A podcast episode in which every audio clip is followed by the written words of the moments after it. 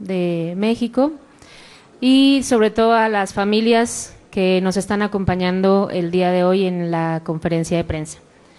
Esta conferencia de prensa va sobre los resultados del reconocimiento a la inspección que se realizaron los días 20, 21 y 22 en campo militar número 1. Le doy la palabra al secretario técnico de la comisión, Félix Santana Ángeles.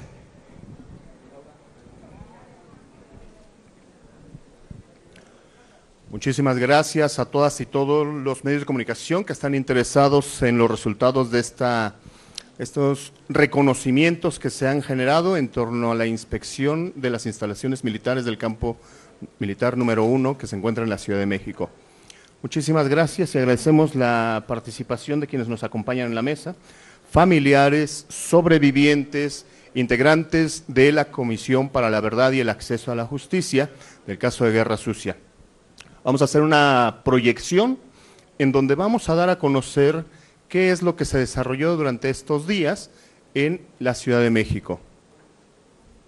Como ustedes saben, el pasado mes de octubre del año 2021, el presidente de la República emitió un decreto para la creación de la Comisión para la Verdad y el Acceso a la Justicia. Este decreto constituía la creación de cinco mecanismos que iban a permitir llegar a un esclarecimiento. El primero tiene que ver con un mecanismo de esclarecimiento histórico y lo conforman eh, expertos, expertas, para crear un nuevo relato, crear un relato a partir de las investigaciones que se estén generando.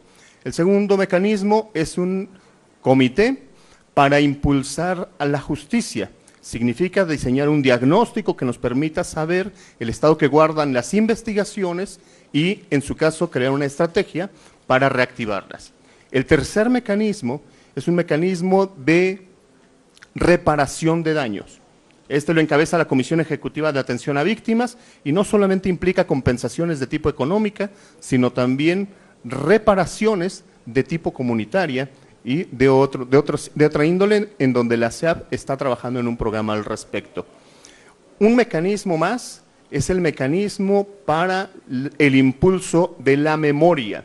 Ese mecanismo es el ancla hacia el futuro para que una vez que concluya su mandato esta administración, continuarán de manera consecutiva administraciones futuras sobre dos instrumentos fundamentales, el Centro Nacional de Memoria y la Ley General de Memoria, que será producto de todas estas reflexiones y básicamente en esa línea se establecerá este cuarto mecanismo. Finalmente, el quinto mecanismo corresponde con la búsqueda de las personas desaparecidas de larga data en este periodo, 1965 a 1990. Siendo esta la plataforma, se generó eh, un conjunto de coordinaciones con la Secretaría de la Defensa Nacional.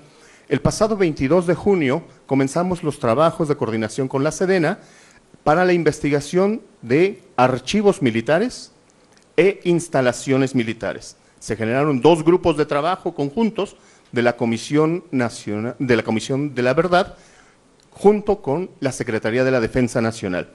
A partir de ahí, establecimos estos nexos para dar un siguiente paso, que correspondía a una primera etapa de reconocimiento tanto documental en archivos como de las instalaciones en físico para conocer los lugares donde presuntamente se realizaron actos de tortura y violaciones graves a los derechos humanos. Esto es lo que sucedió esta semana. El objetivo era identificar espacios dentro del campo militar número uno en los que presuntamente se cometieron estas violaciones graves. Nos estamos refiriendo a detenciones ilegales, torturas y en algunos casos que contribuyeron a desapariciones de personas durante este periodo. La idea es tener la documentación con un estándar de tipo pericial. Habrá que observar que la comisión no es una entidad ministerial, es una entidad que busca la construcción y la busca, que busca la construcción de un relato de verdad. ¿Qué es lo que pasó? Posteriormente habrá entidades que nos puedan ayudar, primero verdad y ya después alcanzar la justicia. Entonces la idea es identificar las instalaciones en donde se pudieron haber cometido estas violaciones graves y recoger testimonios de personas víctimas de estas violaciones a sus derechos humanos dentro de las instalaciones militares en donde ellos pudieron estar en su calidad de víctimas. Las actividades de reconocimiento e inspección realizadas en las instalaciones del campo militar forman parte de este proceso de investigación. No es una actividad concluyente, son actividades que permitirán avanzar en las investigaciones. Esto es, un eslabón más que nos va a permitir ascender a otro nivel de entendimiento y ratificar la palabra de los sobrevivientes en donde hoy tendremos elementos objetivos para verificar que es verdad lo que se denunció durante mucho tiempo. ¿Quiénes participaron durante estas actividades? La Comisión Ejecutiva de Atención a Víctimas, la Comisión Nacional de Búsqueda de Personas, el, Mecanismo de Esclarecimiento Histórico, nuestros expertos, expertas, y la Subsecretaría de Derechos Humanos, a través de la Dirección General de Estrategias para la Atención a los Derechos Humanos. La Comisión Nacional de Derechos Humanos también nos acompañó y para documentar los hechos nos apoyó el Sistema Público de Radio y Comunicación del Estado mexicano, para efectos de documentar cada uno de los lugares, cada uno de los testimonios en donde se estuvieron verificando en estos días, en estos largos días de exploración. El proceso de identificación, nosotros llegamos a identificar al menos reconociendo la complejidad de los lugares y la evolución histórica, se tuvo que hacer una revisión a partir de documentación de la Secretaría de la Defensa Nacional, la SEDENA, la Secretaría de Gobernación, información específica de organismos o unidades de las Fuerzas Armadas, la planimetría proporcionada por la SEDENA, así como fotografías aéreas y satelitales, testimonios de los sobrevivientes que estuvieron en su calidad de personas detenidas, desaparecidas, retenidas en, el, en, el en las instalaciones del campo militar número uno, e información pública, así como información entregada a la comisión de exfuncionarios, testigos de probables actos de violaciones a los derechos humanos cuyo conocimiento contextual es relevante.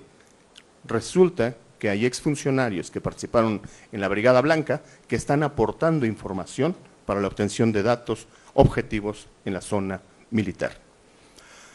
Los documentos gubernamentales revisados corresponden a identificación de datos como aquellos de encontrarse en 1968, en donde se documenta la detención en prisión en el campo militar a, través del archivo de la Dirección Federal de Seguridad.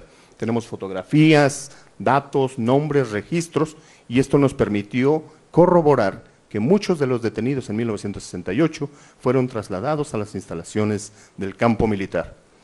¿Qué más información y archivos se encuentran ratificando esta versión? El plan Telaraña, emitido en 1971, firmado por el general de división Hermenegildo Cuenca Díaz, en donde se establecen elementos como establecer centros de escucha de transmisiones a fin de interceptar radiocomunicaciones clandestinas de los maleantes otorgar recompensas para aquellos elementos que quieran proporcionar información, eh, información de calidad que conduzca a la localización de quienes llamaban maleantes y considerar algunas autoridades locales tienen nexos de parentesco o amistad, por lo tanto serían susceptibles a ser objetivos por parte de este plan telaraña emitido en 1971 para su ubicación, localización y detención. Un, un, elemento más obtenido en los archivos es el plan 1 rastreo, en donde se crea la Brigada Blanca en 1976 y se dan un conjunto de elementos, el cuadro de necesidades, ¿cuántos, ¿cuánto personal? 240 elementos, 55 vehículos, condiciones económicas, compensaciones individuales, gastos generales, combustibles, etcétera. Pero lo que es importante para efectos de esta, de esta investigación es que las instalaciones de la Brigada Blanca, de acuerdo con este documento, se, encuentran en las oficinas del campo militar número uno, en instalaciones dentro del campo militar número uno. Oficinas, mobiliarios, artículos de oficina, alojamiento para 80 personas, eh, cada grupo de 80 personas descansaría 24 horas, otros estarían en entrenamiento, el resto de actividad, distribuidos ya en las áreas mencionadas. Un elemento adicional es el testimonio de los y las sobrevivientes, en donde a partir del recuerdo de la memoria vívida se han reconstruido un conjunto de croquis, planos, elementos que nos permiten llegar con objetividad a la identificación de zonas donde ellos recuerdan haber sido violentados en sus derechos humanos, haber, sido torturados, detenidos, vejados. Eh, tenemos varios croquis y hay algunos que ya cuentan con su investigación, en donde han sido judicializados y esta información resulta fundamental porque no solamente es el dicho del sobreviviente, sino forma parte de su proceso judicial y por eso la necesidad de contar con estos elementos con un estándar pericial mínimo. Se analizó la planimetría, fotografía aérea y satelital, como lo observamos, y alcanzamos a identificar que existen un conjunto de evoluciones, construcciones de nuevas instalaciones, que ha cambiado el escenario del campo militar número uno, lo cual nos mostraba la complejidad del el desafío de identificar lugares potenciales de detención. Se nos permitieron el acceso a planos de masas, información sobre estructuras y sus funciones. El plano más antiguo del campo militar número uno, con el que tenemos ya esta comisión, data de 1982 y tenemos información que nos ha permitido generar la evolución de las estructuras de este campo militar. Ha habido cambios sustantivos, eh, tenemos fotografías aéreas de 1970, contamos con fotografías satelitales con más actualidad de 2019 y con ello encontramos que el campo militar ha sido continuamente utilizado y remodelado en las últimas décadas. Vale la pena hacer una aclaración adicional. Cada, cada unidad militar que se encuentra en el campo militar al día de hoy no necesariamente ha estado desde su origen del campo militar. Se ha ido cambiando las zonas en diferentes áreas, por lo tanto eso complejiza más nuestra intervención. Las instalaciones en las que se llevaron a cabo las actividades de reconocimiento fueron siete. La Brigada de Fusileros Paracaidistas, la Primera Brigada de Infantería Independiente, la Prisión Militar, el primero y segundo batallones de Policía Militar, el cuartel general de la Policía Militar, el cuarto batallón de la Policía Militar y las caballerizas del Estado Mayor. Hoy es una enfermería del Hospital Militar de la zona. Se decidió a partir de documentos, de testimonios y de información del mismo, de la misma Secretaría de la Defensa Nacional. Todo esto se construyó de manera conjunta con la Sedena y la Comisión para la Verdad. No hubo sorpresas para llegar a ninguno de estos espacios sin que ellos lo supieran. Lo acordamos, lo aceptaron y accedieron que cada uno de los sobrevivientes hicieran preguntas y, y lograran identificar zonas de potencial área de vulneración a los derechos humanos. ¿Qué resultados encontramos el día de hoy? Encontramos resultados en donde, para efectos de la comisión, el ingreso al campo militar número uno, junto con la Comisión para la Verdad y las personas que sobrevivieron a estas torturas desaparición forzada en las instalaciones, es un resultado relevante porque no es un acto simplemente de tipo pericial, sino tiene que ver con un acto de conciencia histórica, un acto duro en vivencia personal y en reconocimiento y memoria para aquellas personas que se encuentran desaparecidos aún. En una deuda de más de 50 años en donde por primera vez se logran abrir los espacios y se logran identificar zonas en donde potencialmente pueden profundizarse la investigación para ratificar la palabra de los sobrevivientes.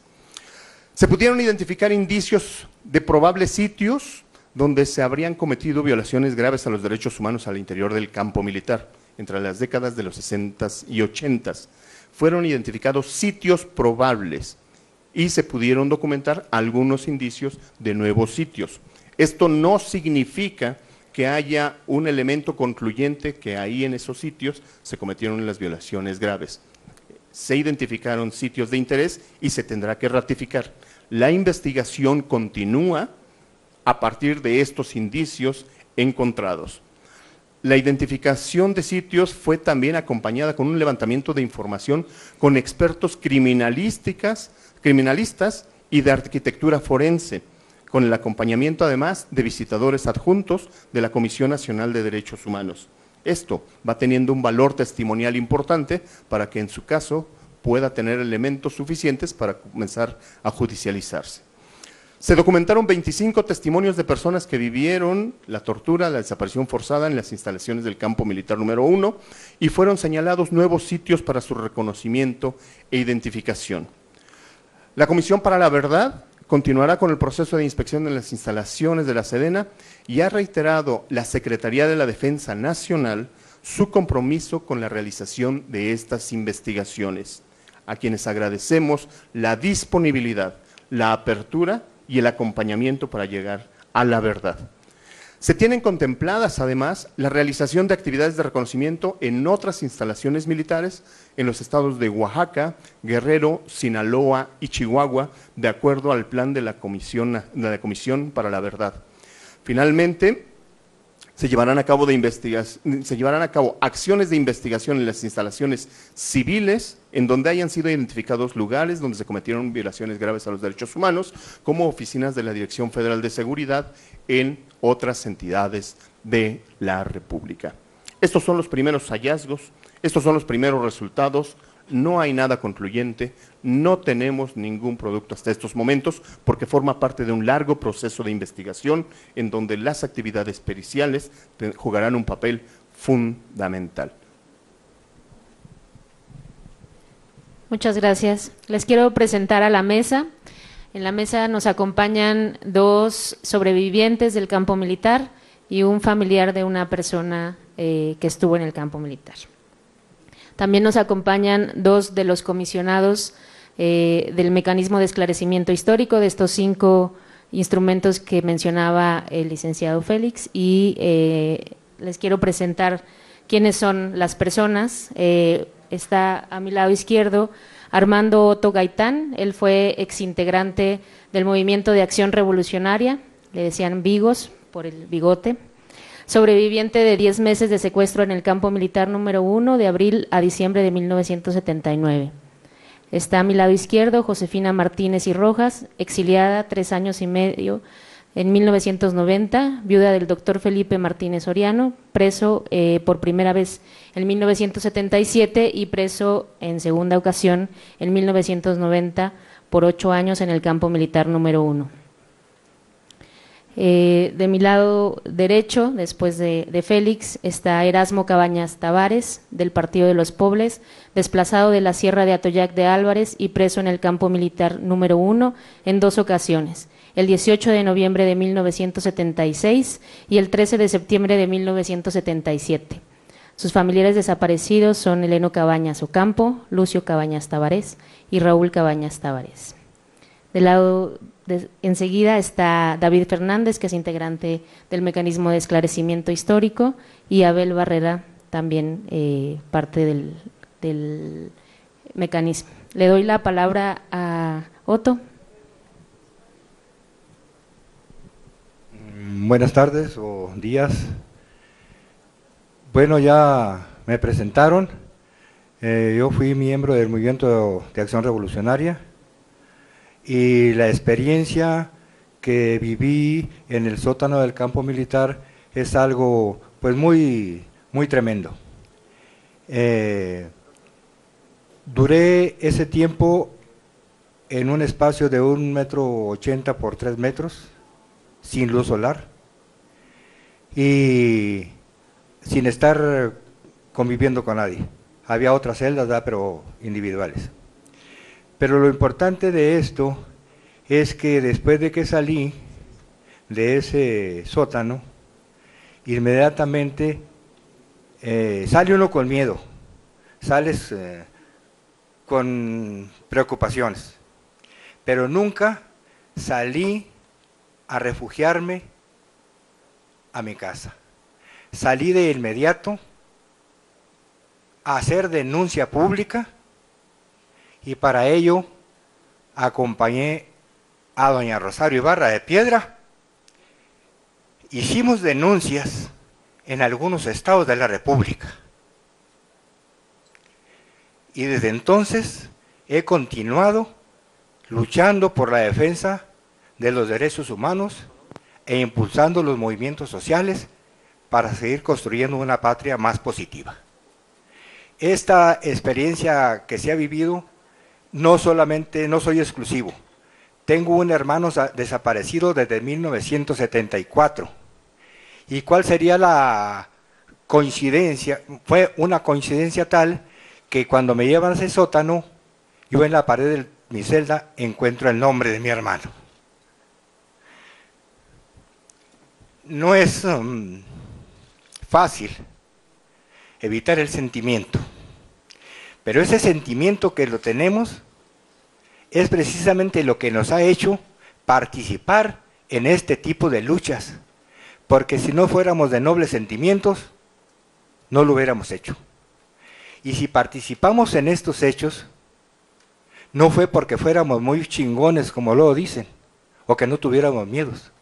Fue un momento social histórico que nos tocó vivir y que como gente noble nos vimos en la necesidad de tomar una determinación, de participar para lograr algo mejor para nuestro pueblo.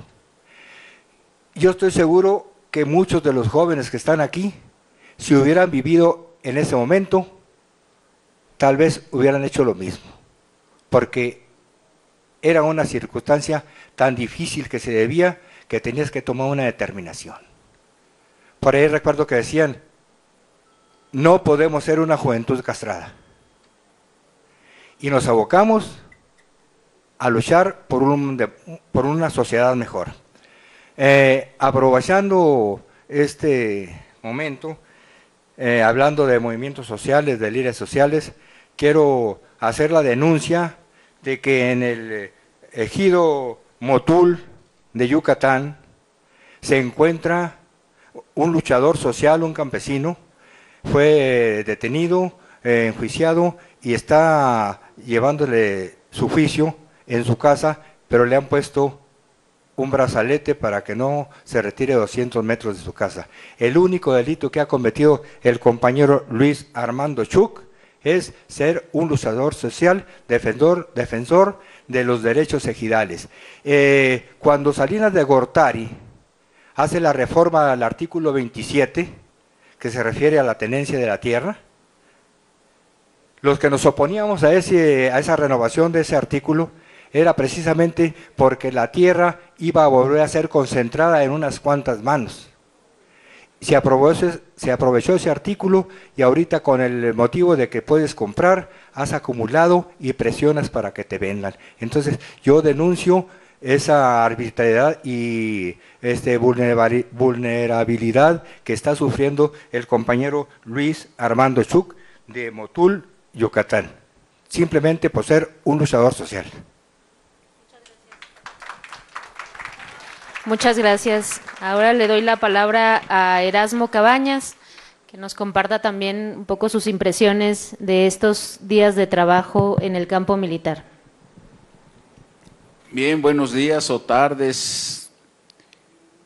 Eh, nosotros no tenemos mucha experiencia en estar con los micrófonos, si cometemos un error, pido a los medios de comunicación que no lo conviertan en un horror.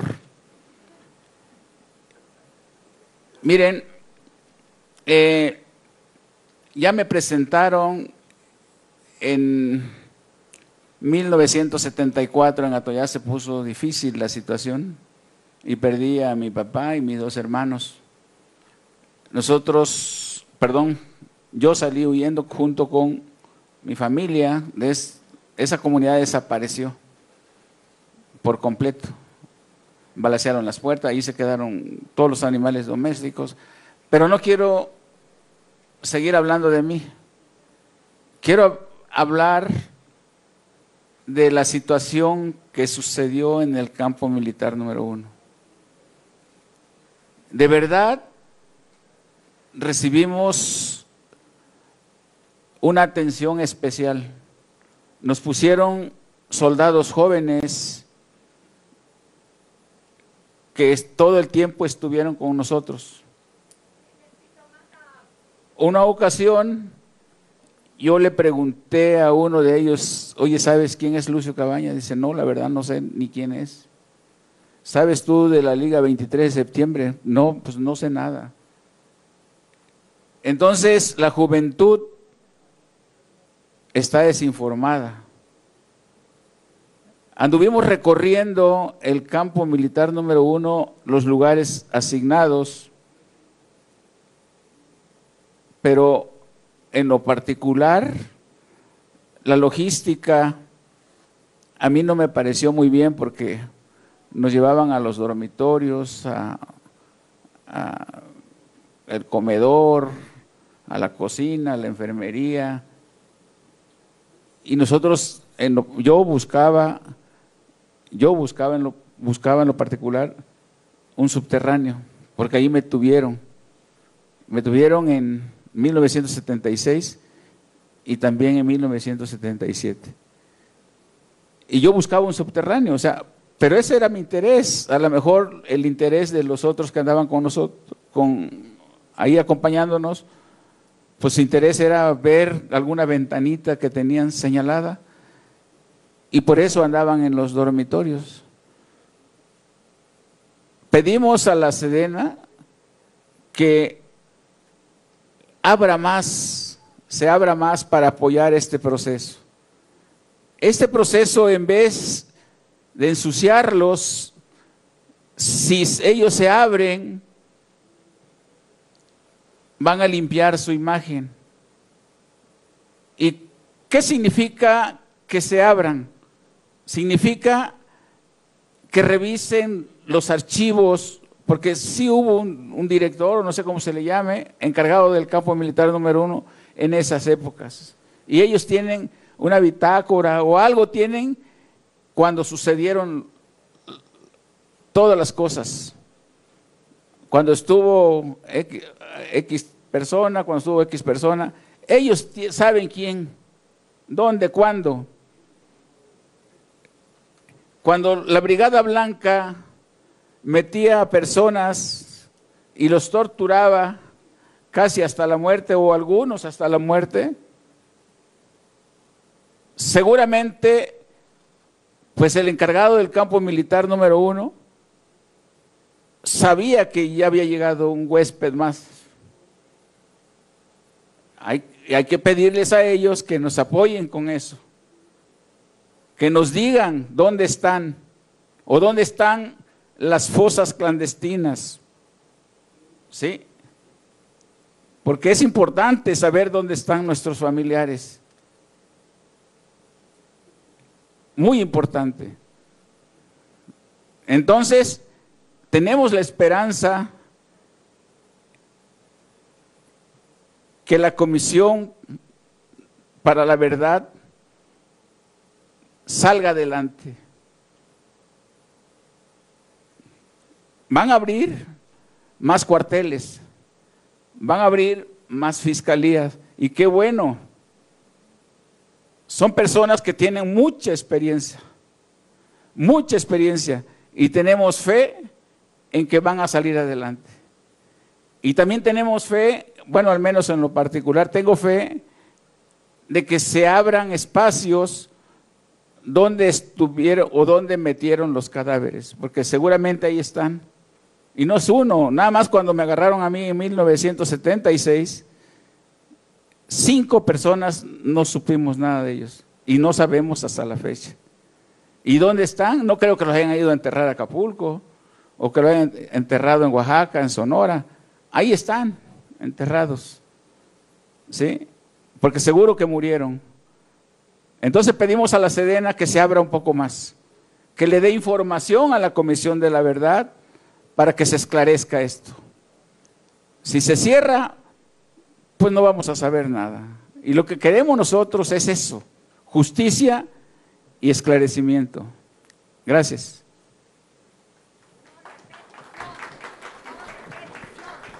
Muchas gracias, Erasmo. Le doy la palabra a Josefina. Me da mucho gusto saludar a toda la prensa, a saludar a todos los compañeros, ya nos presentaron. Yo soy viuda del doctor Felipe Martínez Soriano, es rector de la Universidad de Oaxaca. Que fuimos perseguidos. Nuestra lucha parte desde los... Tenemos como 65 años de estar luchando. Luchamos en el Distrito Federal por los maestros, por los estudiantes, por todas las luchas que se daban con la Ruta 100, telefonistas. Cuando nos trasladamos a Oaxaca, que de ahí era mi esposo, llegó a ser catedrático de la universidad en pediatría, es, médico pediatra. Después nos fuimos y luchamos por toda la represión que se estaba dando en el país, porque en la universidad entró el ejército, reprimió toda la universidad, porque el doctor Martínez Auriano había sido nombrado rector por toda la universidad, por estudiantes, catedráticos y trabajadores. Que esa situación no se da normalmente, son los rectores impuestos por los gobiernos estatales. Entonces sufrimos la represión por parte del ejército, nos, nos eh, aislaron de Oaxaca, tuvimos que emigrar con nuestros seis hijos en México, posteriormente lo acusaron de la muerte de los vigilantes de la jornada, que fue una persecución terrible. Yo estuve exiliada tres años y medio, que ahí todavía tenemos exiliada una compañera que está pidiendo su extracción. Tiene treinta y tantos años de exiliada. Entonces, todo este tiempo hemos luchado Actualmente, nosotros, yo personalmente, nunca pensé entrar a la zona militar, donde fue torturado mi esposo y muchos compañeros, donde lo obligaron a firmar su renuncia a la Universidad Autónoma Benito Juárez de Oaxaca. En todo este tiempo de lucha, nunca pensamos que íbamos a reencontrarnos con compañeros que tenemos años de no vernos. Y con compañeros que luchamos y que no los conocíamos, ahora nos hemos reconocido. Esta lucha de nuestra patria se debe a todos los desaparecidos, a todos los presos, a todos los torturados y que aún seguimos en pie de lucha. Nosotros decimos que el presidente de la República es un hombre ejemplar, es un hombre humanista y que ha colocado al país a nivel mundial en las primeras esferas mundiales. Vimos cómo nos dio atención en esta temporada donde tuvimos que permanecer ocultos, cerrados, como si estuviéramos amenazados, amenazados por la epidemia. Sin embargo, él luchó por todo el país. Y tenemos que reconocer la participación de todas las organizaciones que nos han venido representando y que hacemos un llamado a todos los compañeros que aún no se han integrado, que tengan confianza, como la confianza que estamos recuperando entre nosotros mismos. Les pedimos a los padres de los 43 estudiantes desaparecidos que confíen, que sanemos nuestras heridas que perdonemos y exijamos perdón y lo aceptemos de las nuevas autoridades que así están luchando por todos los desaparecidos, por todas las luchas de nuestro pueblo. Porque en el extranjero conocían a nuestro país por el folclor, por los mariachis, pero no por la represión que se daba. Por eso, por la represión que vivíamos, llegamos incluso a tomar embajadas. En la primera toma logramos la libertad de 300 presos políticos, que visitábamos las cárceles, que invitamos a organismos internacionales a que se cercioraran de la represión en México. Entonces todo ese trabajo, ahora estamos, pues nos sentimos privilegiados, nos sentimos arropados por todas las organizaciones que el presidente de la República ha constituido. Un reconocimiento a Encinas, que ha hecho un trabajo extraordinario. Entonces, el hecho de vernos encontrado aquí otra vez reunidos, lo debemos a ellos. Lo debemos a todos nosotros que hemos contribuido. Yo les agradezco mucho su atención y pido realmente una felicitación entre todos nosotros, entre este encuentro que nos debe hermanar más aún todavía. Gracias, señores. Muchas gracias, Josefina. Por último, le damos la palabra a David Fernández, que nos va a dar su impresión con, de estos días de trabajo por parte del mecanismo de esclarecimiento histórico. Muchas gracias. Saludo con mucho gusto a los compañeros de la prensa. Agradezco la presencia en esta mesa. Como ha quedado dicho, esta visita a las instalaciones militares del campo número uno en la Ciudad de México se ubica dentro de un proceso general de investigación que está realizando la Comisión de la Verdad para este periodo del 65 al 90 y en particular en las investigaciones que lleva adelante el mecanismo de esclarecimiento histórico. Tiene tres, tres eh, patitas o tres eh, instrumentos la investigación del mecanismo. Uno es el ingreso a los archivos de carácter civil y militar. Ustedes saben, ya estamos en el, eh, trabajando en el archivo de concentración del Ejército de la Secretaría de la Defensa Nacional desde hace un par de meses, con alrededor de, en distintos archivos civiles, etcétera, alrededor de 40 investigadores. El segundo instrumento es la, la recogida de testimonios de personas, testigos o víctimas de, la, de las violencias del Estado y el tercero es este, precisamente, de la visita y reconocimiento de instalaciones, escenario de probables violaciones graves a los derechos humanos. La idea es reivindicar la historia de las víctimas y mostrar que la narrativa que han venido sosteniendo a lo largo de 50 y 60 años tiene fundamento histórico y eh, es necesario reconocerla como país. Algo que decían antes de entrar al campo militar número uno es que la verdad los hará libres a ellos, a ellas, víctimas, pero también nos hará libres al país.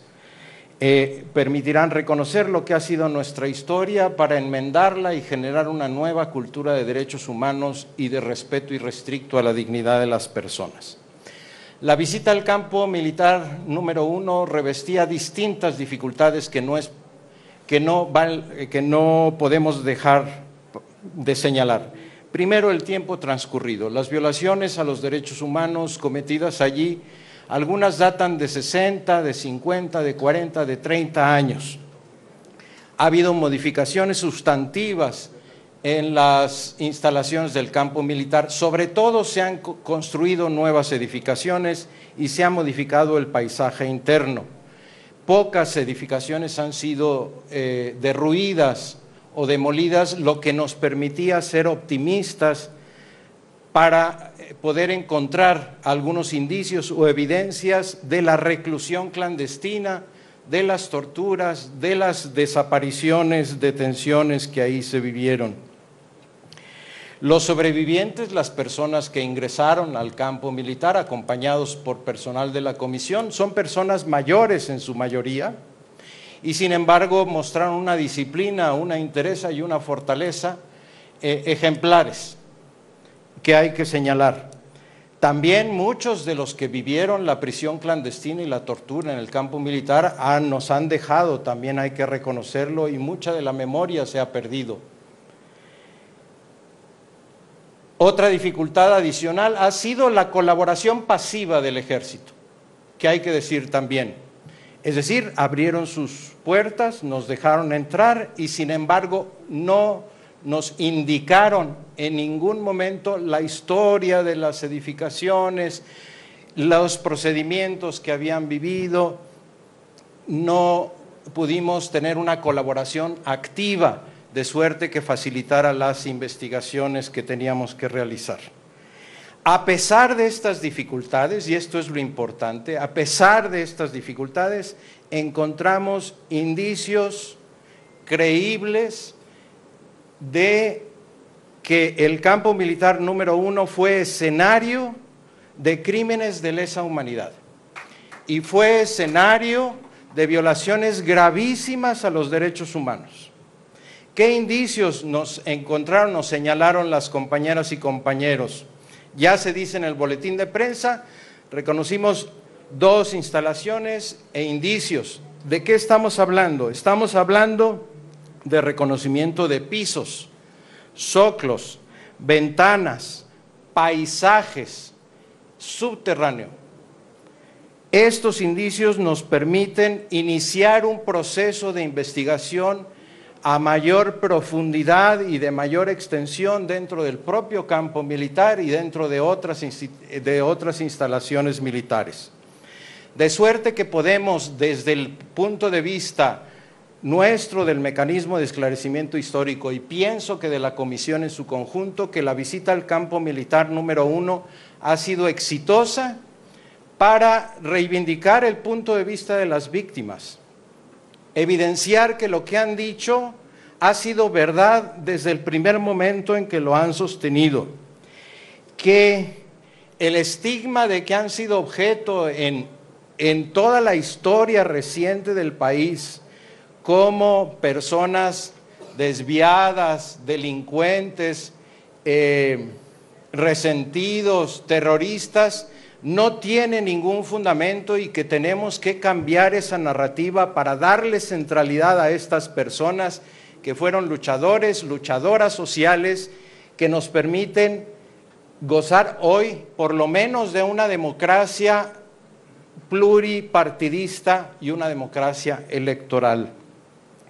Tenemos que cambiarlo por una narrativa de reconocimiento y de aprecio de las personas que fueron víctimas de crímenes de Estado. Dejar de lado las narrativas de los dos demonios, porque lo que hubo no fue una guerra sucia, aunque así se identifique al periodo, sino un operativo de aniquilamiento de grupos de personas organizadas que luchaban por una sociedad mejor lo que hubo fue terrorismo de Estado, fueron violencias sobre personas que se organizaron y que indiscutiblemente no tenían la capacidad operativa, ni mucho menos que tenía el Estado y las instituciones de represión. Tenemos que superar la narrativa de que las Fuerzas Armadas solo obedecieron a los eh, mandos civiles en su momento porque tenían, lo hemos visto, márgenes de autonomía muy importantes que les permitía actuar eh, eh, con eh, independencia y con clandestinidad también en muchas ocasiones.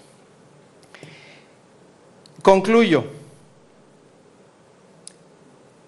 El resultado de la visita que tuvimos en los últimos tres días es alentador y nos permite estimular para dos cosas, convocar a los colectivos y a las víctimas que no se han reconocido como tales a ofrecer sus testimonios y a colaborar con la Comisión de la Verdad.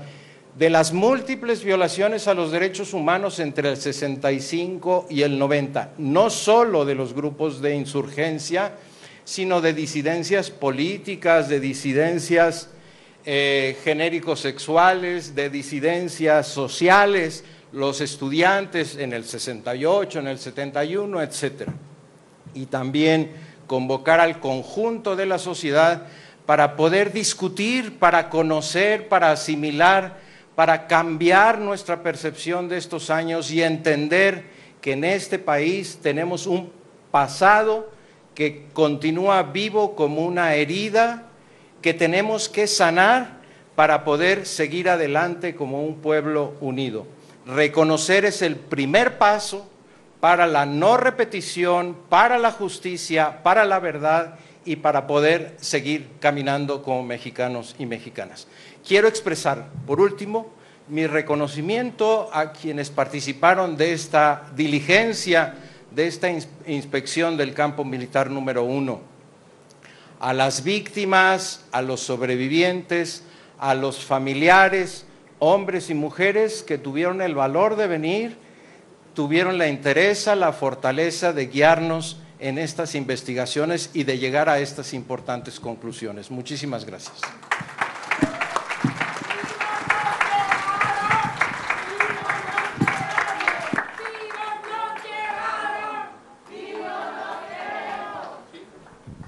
Muchas gracias, David. Al final, Abel sí quiere decir una palabra. Adelante, comisionado. Muy buenos días, muchas gracias. Eh, reiterar lo que ya el compañero David Fernández ha dicho. Eh, si algo tenemos que como comisionado reconocer y ante todo impulsar es la participación activa de las mujeres, madres, abuelas, esposas, hermanas. Ellas en este recorrido marcaron la pauta junto con los compañeros sobrevivientes de cómo se tiene que investigar y buscar a los desaparecidos. Es decir, no solamente en los exteriores, sino que como pasó, sino sobre todo ir al fondo de los lugares donde se hicieron estos recorridos. Fue muy interesante, sobre todo creo que ahí vamos a recuperar toda la crónica de las compañeras, eh, madres, de cómo fueron ellas, eh, algunas las que estuvieron detenidas, de armar sus croquis, armar sus mapas, armar sus historias. Eso creo que es el punto eh, central de la nueva narrativa y al mismo tiempo de cómo redescubrir en esas diez puertas del campo militar los lugares que aún eh, todavía no se ha podido eh, entrar al fondo, que es precisamente, como ya decía aquí los compañeros, estos sótanos de la muerte, los sótanos de la tortura. Es muy importante estos ingresos y sobre todo recuperar las historias de compañeros que vinieron de Chihuahua, de Oaxaca, de Guerrero, de Sinaloa, y cómo se armaron ahora los equipos, los de trabajo al interior, y que creo que eso es lo que va a ayudar muchísimo a re, reorganizar, reconstruir la memoria histórica. Simplemente es resaltar esto que para nosotros es un gran aprendizaje y sobre todo el hecho de poder reconstruir adentro del campo militar esta nueva historia. Muchas gracias.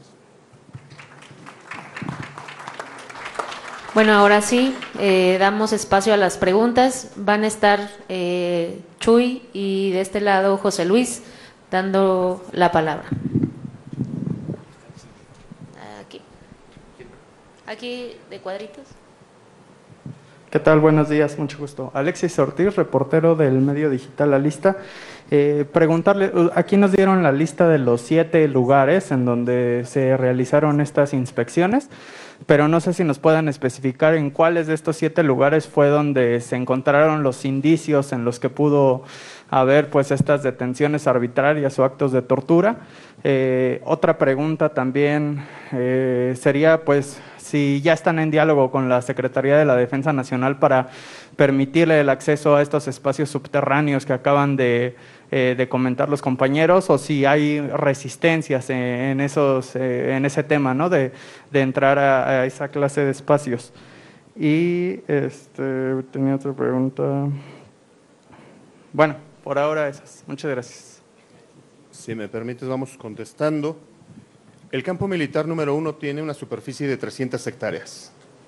El ejercicio de recorrerlas, de identificar zonas, resulta complejo por el paso del tiempo, para la reconstrucción de la memoria.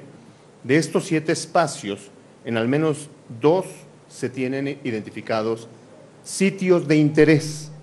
Y vale la pena decirlo porque no podemos concluir al día de hoy con esta exploración que se ha hecho. Y los sitios de interés es donde se encontraba la policía militar y la prisión militar. Ahí se encuentran sitios de interés que la comisión va a continuar sus ejercicios con análisis periciales, con elementos científicos, para determinar o no la existencia de estos elementos que se han encontrado el día de hoy a partir de los testimonios y de la identificación de la documentación. Todos los espacios que constituyen el campo militar número uno y los espacios de las instalaciones militares de otras entidades, por instrucciones del comandante Andrés Manuel López Obrador, se van a abrir a esta comisión. Todos. De este lado. Hola, muy buenos días. Eh, Marcela Turati del proyecto dónde van los desaparecidos. Eh, quería preguntarles eh, a las personas, bueno, qué reconocieron, si nos pueden hacer como una crónica de los lugares que sí se reconocieron, cómo fueron esos momentos.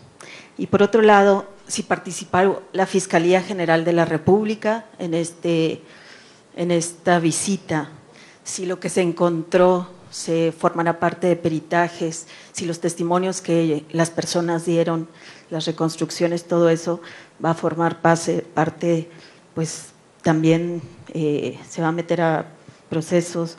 Eh, y y también me llama la atención porque cuando hablan dicen presuntas violaciones a los derechos humanos, si, como ya dijo el comisionado Fernández, eh, pues, pues esto ya es como reconocido, ¿por qué se sigue hablando como presuntos indicios?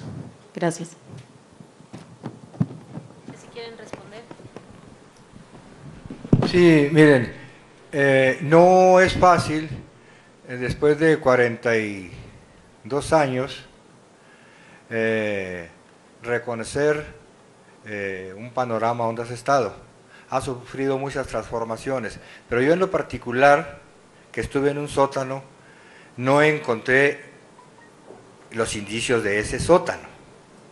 Pero sí, al subir por ahí a un edificio, un paisaje, un pequeño paisaje con carros estacionados me saltó a la mente luego, luego, porque yo tuve tres oportunidades de subir por una escalera limpiándola, llegar hasta una portezuela de madera y ver a través de unos pequeños orificios y veía ese paisaje con carros así. Sentí luego, aquello. Claro que el edificio está transformado, no es el mismo, y no digo que ese es el, el espacio, pero sí es un, algo para iniciar a profundizar, con la investigación. Ya que tengo el micrófono, este, aprovecho para que recordemos que hoy es día 23 de septiembre. ¿Qué pasó el 23 de septiembre de 1965 en Ciudad Madera, Chihuahua? Cuando un grupo de maestros y estudiantes y campesinos tomaron por asalto el cuartel de Ciudad Madera, donde fue una experiencia dolorosa pero fue el inicio de una larga lucha en defensa de nuestro pueblo tan sufrido y tan sacrificado. Gracias.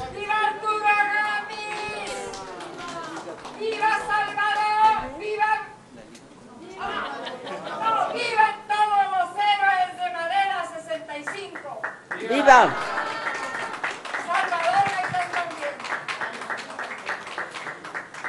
Compañeros, no cabe duda que la experiencia que hemos estado teniendo de entrar al cuartel militar nos atrae muchas memorias de compañeros que incluso no los volvimos a ver. Nos trae emociones muy encontradas en las consignas de muchos compañeros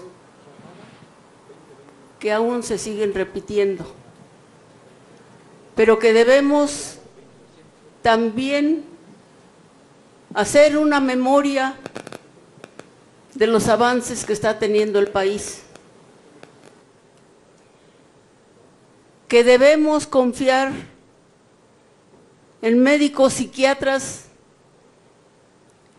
en médicos que nos ayuden a sanar nuestras heridas para que podamos exigir perdón y aceptar el perdón que tantas autoridades, que el mismo ejército nos deben. Yo saludo cordialmente a todos los compañeros que hoy estamos aquí presentes por la lucha, por la combatividad, por el mantenerse firmes por una patria mejor, porque sin ella no seríamos nada. Yo los saludo nuevamente y felicito a las comisiones que nos están ayudando. Erasmo, adelante. Sí, Sí, retomo la palabra. Eh, a mí me tuvieron en dos ocasiones en sótano. Y sí reconozco que al lado derecho de ese sótano había celdas de 1,20 aproximadamente por dos metros de largo, una taza al fondo y un foco nada más, y un pasillito por donde pasaba el guardia. A mano, terminando los pasillos, estaba un cuarto de tortura y, una cisterna de agua. Más para este lado estaba eh, un espacio vacío. Todo eso lógicamente no está, pero el sótano sí está y las escaleras sí las conozco. Bajan las escaleras, es así, aunque me llevaban vendado, sí las conozco, porque tenía un tubular y ahí está el tubular igual de viejo. Tenía una ventanita que un compañero que iba con nosotros dice, la ventanita, la ventanita, y se fue por atrás y anduvo levantando cosas y levantó una puerta de fierro y ahí estaba la ventanita. No se veía por dentro. Entonces sí reconozco ese lugar. ¿Sí? Y ahí me tuvieron en dos ocasiones, 1976 y 1977. Lógicamente tienen que cavar. ¿Por qué? Porque ahí había celdas y ahorita no hay nada. Hay un campo de frontón. ¿Cómo van a poner un campo de frontón enterrado? A ver, donde estaba la sala de tortura hay un baño. Eso puede ser, porque acaban de jugar y te bañas. ¿Sí? Pero no puede haber un campo de frontón enterrado. Tanto, acaba de mencionar, más de 300 hectáreas. Hay espacios grandísimos para hacer un campo de frontón. No pueden hacer de, pues, aproximadamente de 10 metros de largo, o 12, póngale, por 6 de ancho. No pueden hacer una cancha de frontón ahí. Los que conocen las casas de, canchas de frontón saben que no. Yo creo que cavándole tantito van a encontrar varillas donde estaban las celdas. Y es, lo considero una evidencia. Aprovechando que tengo el micrófono, qué bueno, felicito a los colectivos, porque no están todos, no están todos los colectivos, necesitamos, vemos nada más representación de colectivos. De Guerrero, pues no vinieron todos, de Chiapas, a lo mejor ninguno, pero ¿qué es lo bueno? Porque intercambiamos teléfono y vamos a estar ya en comunicación. Y eso es importante, tener comunicación para seguir avanzando. Apoyar a la Comisión de la Verdad en todo lo que quiera. Darle un apoyo público para que no se sientan solos. Y sobre todo al licenciado Andrés Manuel López Obrador, que ha abierto todas las puertas. Gracias. Comentar eh, algunas cosas. no solo estamos buscando sótanos que sí son elementos de interés, sino estamos buscando cualquier espacio en donde es- presuntamente se hayan violentado los derechos humanos, se hayan detenido, se haya torturado, todo. Hay algunos compañeros que nos han hablado de segundos niveles, hay algunos que nos han dado perspectivas de, de la zona y todo se está revisando. Los sótanos, por supuesto, tenemos elementos de interés y no, insistiría, no es concluyente. Hay elementos que nos invitan a profundizar en la investigación, porque el proceso de investigación es un proceso complejo, no es lineal y no es corto. Tendremos que profundizar porque esto debe de tener dureza.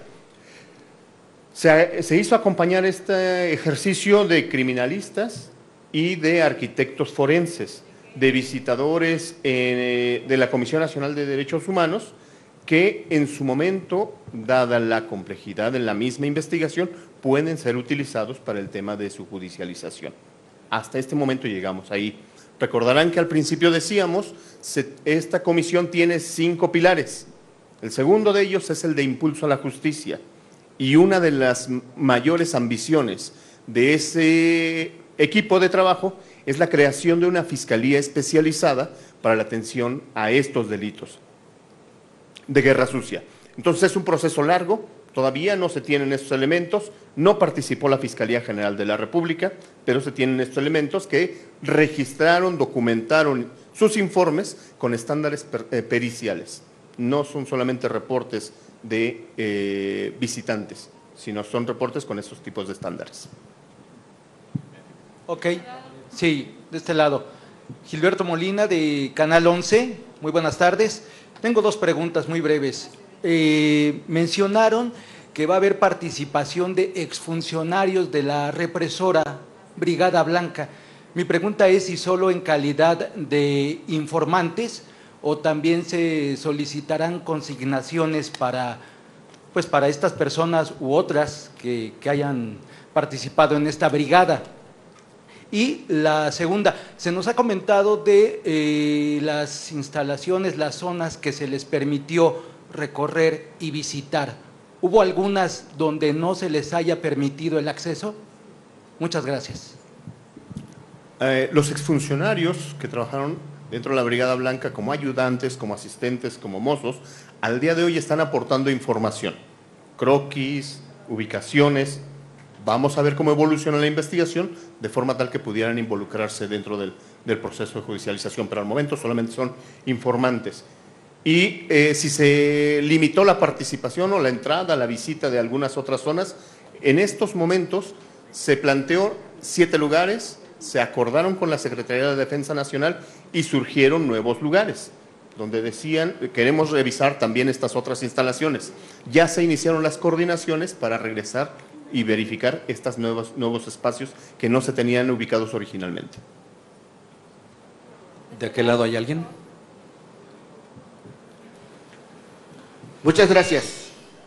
Yo quiero agregar, aprovechando que hablan del campo militar número uno, que como ya saben, mi familia estuvo en el campo, mi mamá, mis hermanos, ahí está mi sobrina Sofía, que tenía ocho años cuando la llevaron al campo militar, era muy peligrosa, ¿no? Entonces, este, una hermana minusválida, Juana, nunca ha podido caminar, este, y mi sobrina, la hija de Lucio, también la tuvieron de dos meses de edad. Eh, mi familia, estando ahí en el campo militar número uno, conocieron a ocho lacandones presos ahí. Eduardo Villamuro Ibarra, de Culiacán. Hermenegildo Ortiz Herrera, de Poza Rica, Veracruz. Javier Coutinho Gordillo, de Chiapas. Bartolomé Hernández, de Comitán, Chiapas. Sebastián Vázquez Mendoza, de Comitán, Chiapas también. Andrés Gómez Balanzar, este muchacho era de Atoyac, estuvo con nosotros en un tiempo allá en la guerrilla, pero luego desapareció y no, no sabíamos qué había pasado. Eh, apareció en el campo militar número uno. Fidelino Martínez de Ocochingo, Chiapas. Y Justino, alias el Oaxaco, de Oaxaca. Daniel Tapia Pérez, Don Dani, de Actopan, Hidalgo. Eran nueve, nueve compañeros que estaban presos ahí por ser lacandones. Y un día, entre 1974 y 1977, que fue el tiempo que mi familia estuvo en, en el campo, mi familia, mi, mi, cuñado y mi hermano compartían el campo militar allí, digo, el, campo deportivo, y el patio. Y de repente un día llegó el camión, un camión con el, trajo el ejército y los, sacaron, diciéndoles, muchachos, se van libres, llévense, llévense todas sus cosas. Ese día desaparecieron de allí y nunca aparecieron en ninguna parte. Eh, ellos dieron algunos, alguna correspondencia a mi familia para que buscara acá a los familiares de ellos y pues al salir los buscaron, pero estas familias, las familias que fueron a buscar, se espantaron, se asustaron y pues, no dieron información. Yo quería agregar esta información, ah, que ya seguramente la saben, pero, pero ratificar que hubo personas que las vieron y que los vieron vivos en el campo militar número uno, otro más de los delitos de lesa humanidad que cometieron los gobernantes de tiempos anteriores. Muchas, gracias, compañero. Si se puede acercar también al final al mecanismo para seguir con esta documentación, les pedimos una pregunta más y damos por terminada.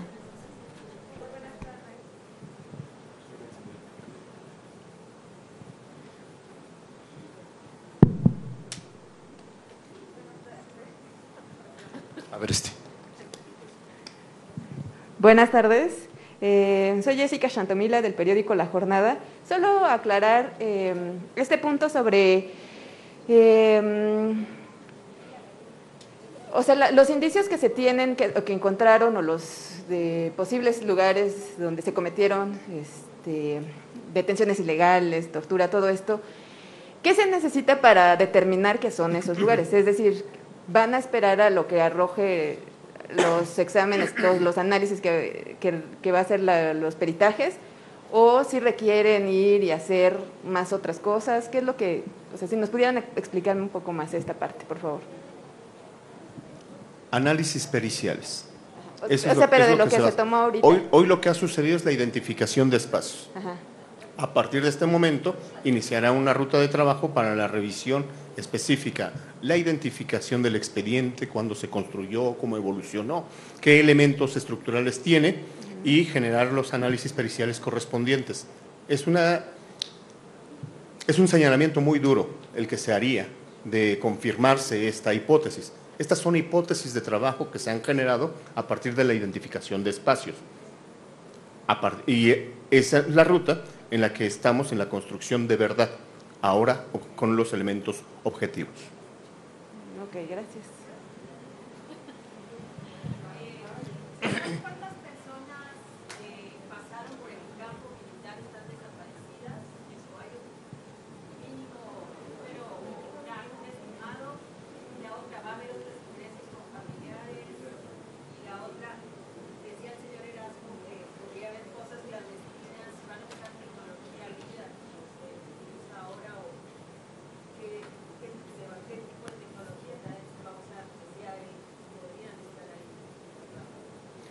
Sí, va, vamos a aprovechar toda la tecnología que se tiene a la mano y que la Comisión Nacional de Búsqueda, con la cual la CNB cuenta.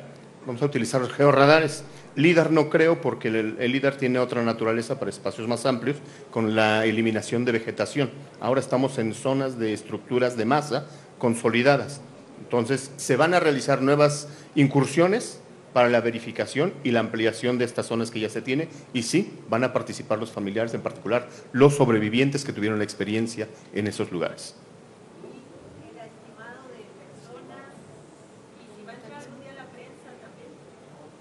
Eso no lo sé.